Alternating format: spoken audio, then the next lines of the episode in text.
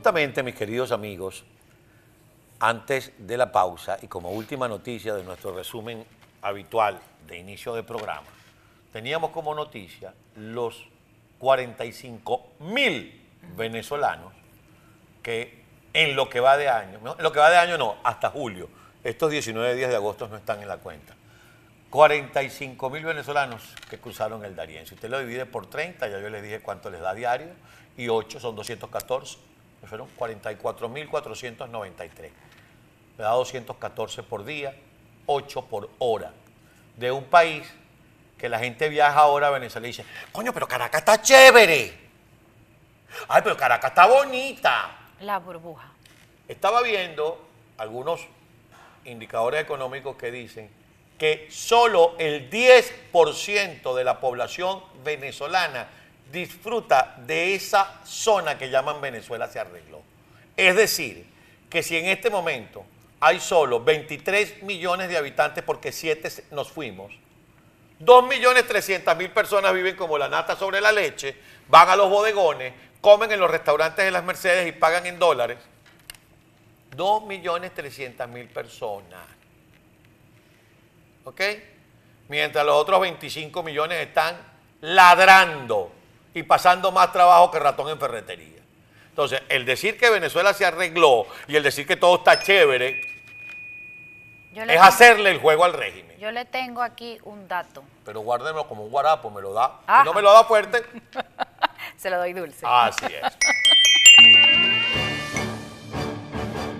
Y nos vamos a tomar este guarapo amargo, fuerte o dulce, pero hay que decir las vainas por su nombre. ¿Qué me iba a enseñar usted? Usted está hablando del tema de que Venezuela se arregló, de que solamente unos pocos pueden disfrutar de las mieles del capitalismo reinante que hay en Venezuela, porque ya eso dejó de ser socialismo del siglo XXI, ni no sé ni siquiera cuál es la ideología que tiene ese régimen que ocupa las sillas en Miraflores. Salió publicado en el diario tal cual un estudio de, chicos, después de que éramos el, el uno de los países más felices del mundo, Bueno, eso fue una manipulación también por parte del, bueno, del peludo dice este que que, la, que la quinta Paula. la que. Venezuela, Venezuela se mantiene como el país menos feliz de Sudamérica este año o en lo que va de año del 2022. Y es que, ¿cómo no? Si la mayoría de sus, ciud- de sus ciudadanos están huyendo de ese país y los pocos que quedan adentro o los que quedan adentro están luchando, los que no están enchufados. Mire, yo le voy a decir una cosa.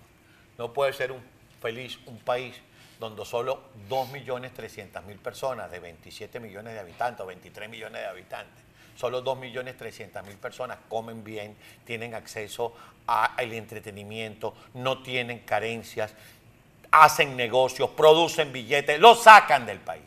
No puede ser feliz. No puede ser feliz un país que se ha convertido en un país de abuelos sin nietos porque los abuelos divididas. están tristes, de padres sin hijos, porque a lo mejor, yo voy a hablar por experiencia propia, yo le he dicho a mis padres, vengan, si me dicen, ¿qué carajo vamos a hacer nosotros para los Estados Unidos a los 80 años?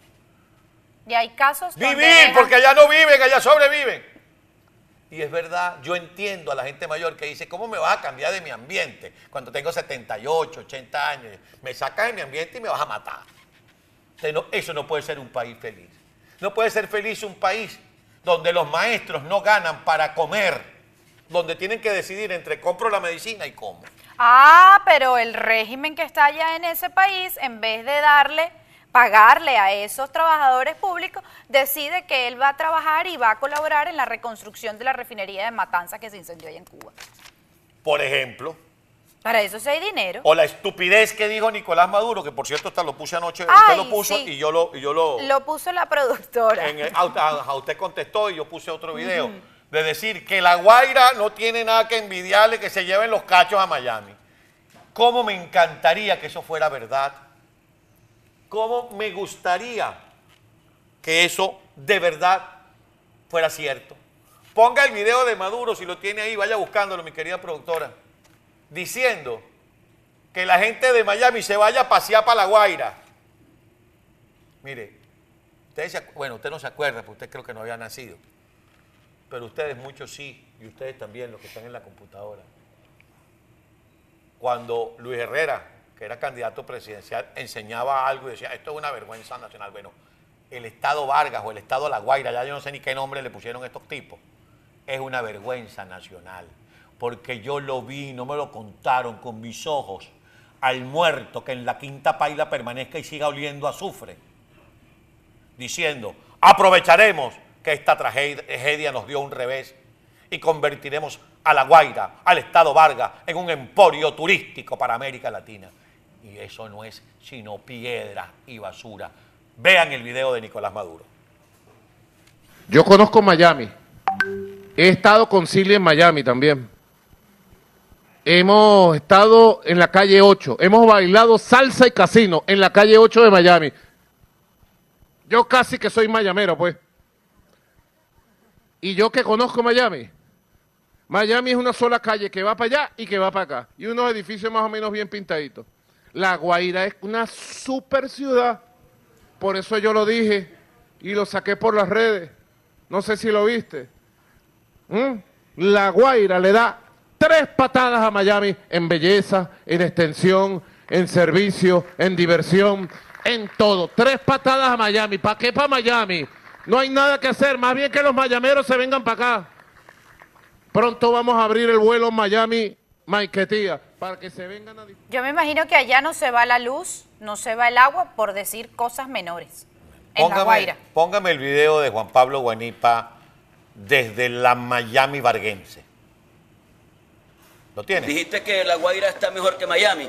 Vente para acá, para el Rincón, sector Los Manguitos, en la parroquia Maiquetía, del estado Vargas, o La Guaira, como lo queráis llamar, porque el tema no es el nombre, el tema es lo que está viviendo la gente y en lo que tú has convertido a Venezuela. Y esto lo vamos a cambiar. Venezuela va a ser libre, democrática y próspera. Mira, eso es una sola calle, que eso va para allá y viene para acá. Una sola calle llena de basura para allá y una sola calle llena de basura para acá. Qué hermoso sería que... Que en verdad se parecieran las ciudades. Sí. Ojalá, ojalá de verdad, Falcón, Margarita, Vargas, Cata, de verdad le dieran cuatro patadas a Miami. Pero no, nosotros desde Miami te quedemos a cuatro patadas por ese rabo a ti, Maduro, para sacarte de Miraflores. Mire, mire, Miami. Esas son las, esos son los cuatro edificios más o menos bien pintaditos, mira. bueno, pero le digo, le digo que en Caracas ellos están tratando, tratando de que la ciudad se parezca un poco a la infraestructura que hay acá en Miami. Ajá, y lo, lo están haciendo en algunos lugares de Caracas. En algunos lugares de ah. Caracas, en la torre del Banco de Venezuela. Ah, ¿dónde están los ojos? Donde estaban los ojos del difunto. en la quinta Han desaparecido los ojos del difunto. Y esa torre la han colocado luces. Eso en la noche, eso bueno. Eso parece un edificio de Brickell, aquí. Aquí en Miami. 45 mil venezolanos arriesgan su vida atravesando la selva del Darién para tratar de llegar a Panamá.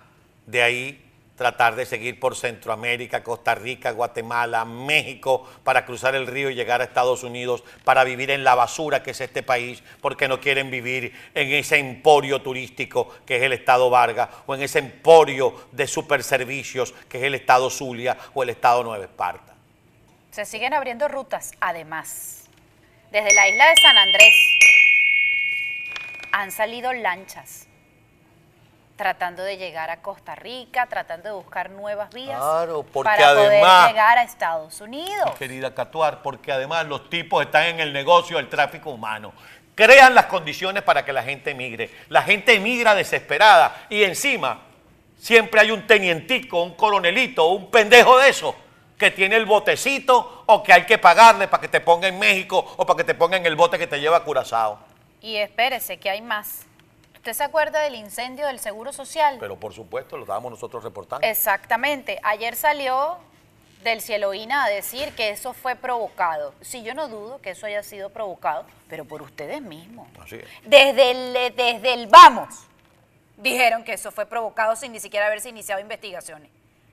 No lo descarto que haya sido provocado por ustedes mismos. ¿Qué negocio habrán hecho ustedes con esas ¿Usted no se medicinas? acuerda cuando Diosdado era ministro de Infraestructura y se quemó la torre de Parque Central donde estaban los archivos? Porque ya el muerto, que en la quinta paila permanezca, ah, le habían dado el pitazo que allá habían unos archivos de los guisos de Diosdado. Y Ah. por ahí seguimos diciendo, vamos a levantar las sanciones a esta gente. Y por ahí todavía hay gente que dice, bueno, acabo de ponerle a Juan Pablo Guanipa, pero vi una, vi una Del hermano de del Tomás. hermano en Benevisión, fue, Ujú, que diciendo que, bueno, que las no, sanciones, no favorecían a nadie. no favorecían a nadie las sanciones. ¿Sabes? Tú que eres negociador, las sanciones te sirven para presionar en la mesa esa, en la que tú te representas a ti solo. Mejor Por cierto, ¿quién- representa primero justicia. Por cierto, ¿quién decora los apartamentos, las casas y la ambientación de las casas que tenía Gerardo Blay en Venezuela? Esas casas quedaron entre fuertes. Y dulce.